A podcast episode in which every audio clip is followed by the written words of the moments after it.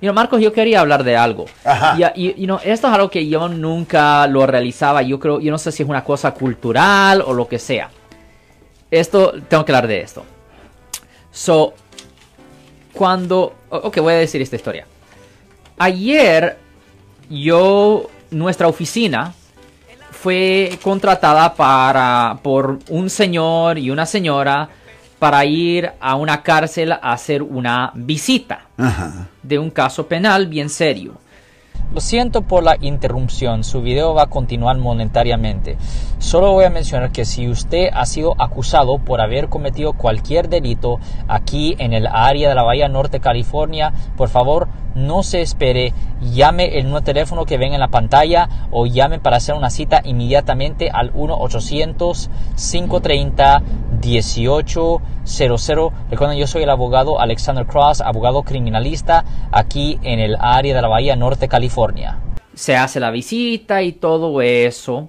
Y pues la idea es que se le hizo una cita a las dos personas que llegaron para contratar para hablar del caso cuando terminamos de hacer la visita.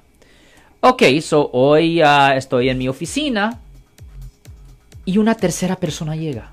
¿Y ya habías visitado al prisionero? No, yo ya había dado con el prisionero y obviamente hablé con las otras dos personas, Right. las dos personas, pero a otra persona que no conozco llega. Y me dice, si yo quiero saber del caso. Like, No, ¿quién es usted? Oh, pues yo soy familia, fa, fa, fa. No, no, no, no, no, no, no, no, no, no, no, no, no, no, no, no. Son las personas que tienen autorización específica pueden hablar del caso de otra persona.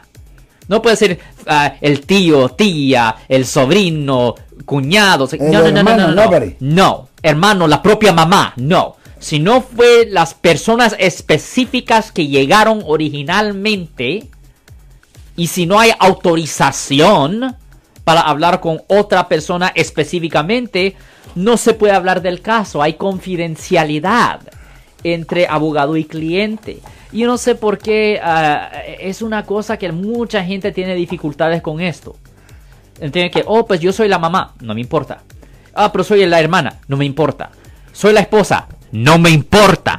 Esa es la realidad. Si no hay autorización específica para hablar con otra persona, no se puede hablar, un abogado penalista no puede hablar del caso de una tercera persona sin esa autorización. ¿Entiende? Cuando yo fui a la cárcel, yo tenía autorización para hablar con el señor que estaba en la cárcel y con las dos personas que yo vi en la oficina originalmente que contrataron. ¿Me entiende?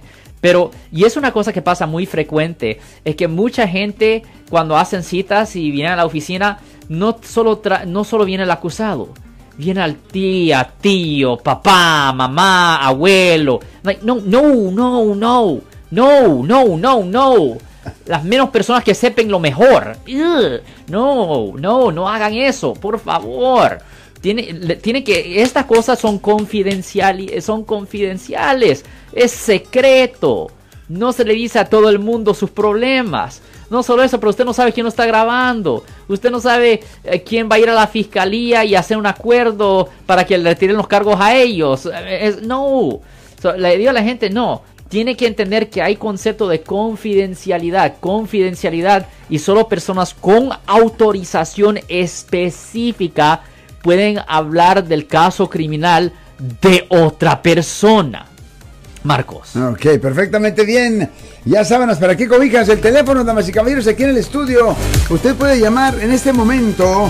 Eh, todos estamos ocupados, pero usted también. Y entonces nos llama y de balazo lo entramos en el aire al 415-552-2938. Si usted quiere hacer una pregunta sobre lo que está hablando Alex Cross o alguna otra pregunta sobre el tema 415-552-2938. Llama, lo ponemos al aire de balazo. Usted regresa a sus quehaceres porque esa es la idea de esta programación que tenemos los martes y los viernes. Ok, yo voy. Ya. Entonces, eh, pone tú que eh, un hijo que tenga se metió en un lío Ya. y ahora tú me vas a ayudar. Ok. Yo te digo a ti, eh, bueno, después va a venir mi hermano.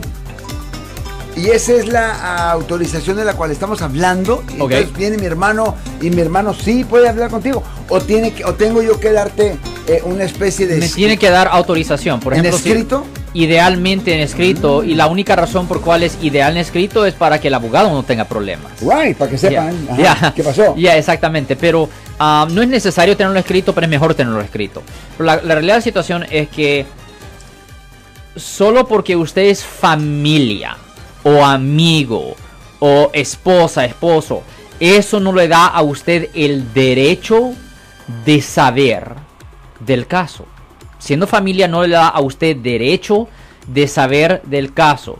Solo puede saber si tiene autorización por el acusado. Solo si tiene autorización. Y eso es incluyendo si la otra persona está pagando por los servicios. Es muy importante aclarar eso.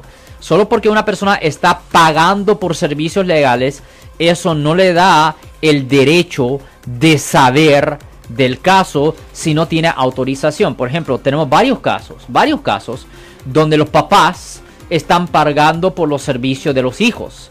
Pero los hijos dicen, no, por favor, no, me diga, no le digas a mis papás esto y esto y esto y esto. Y le tenemos que decir, no tenemos autorización, él rehúsa darnos autorización.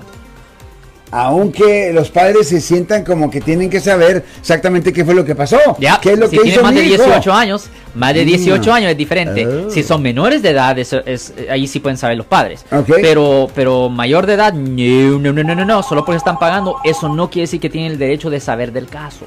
Si les gustó este video, suscríbanse a este canal, aprieten el botón para suscribirse y si quieren notificación de otros videos en el futuro, toquen la campana para obtener notificaciones.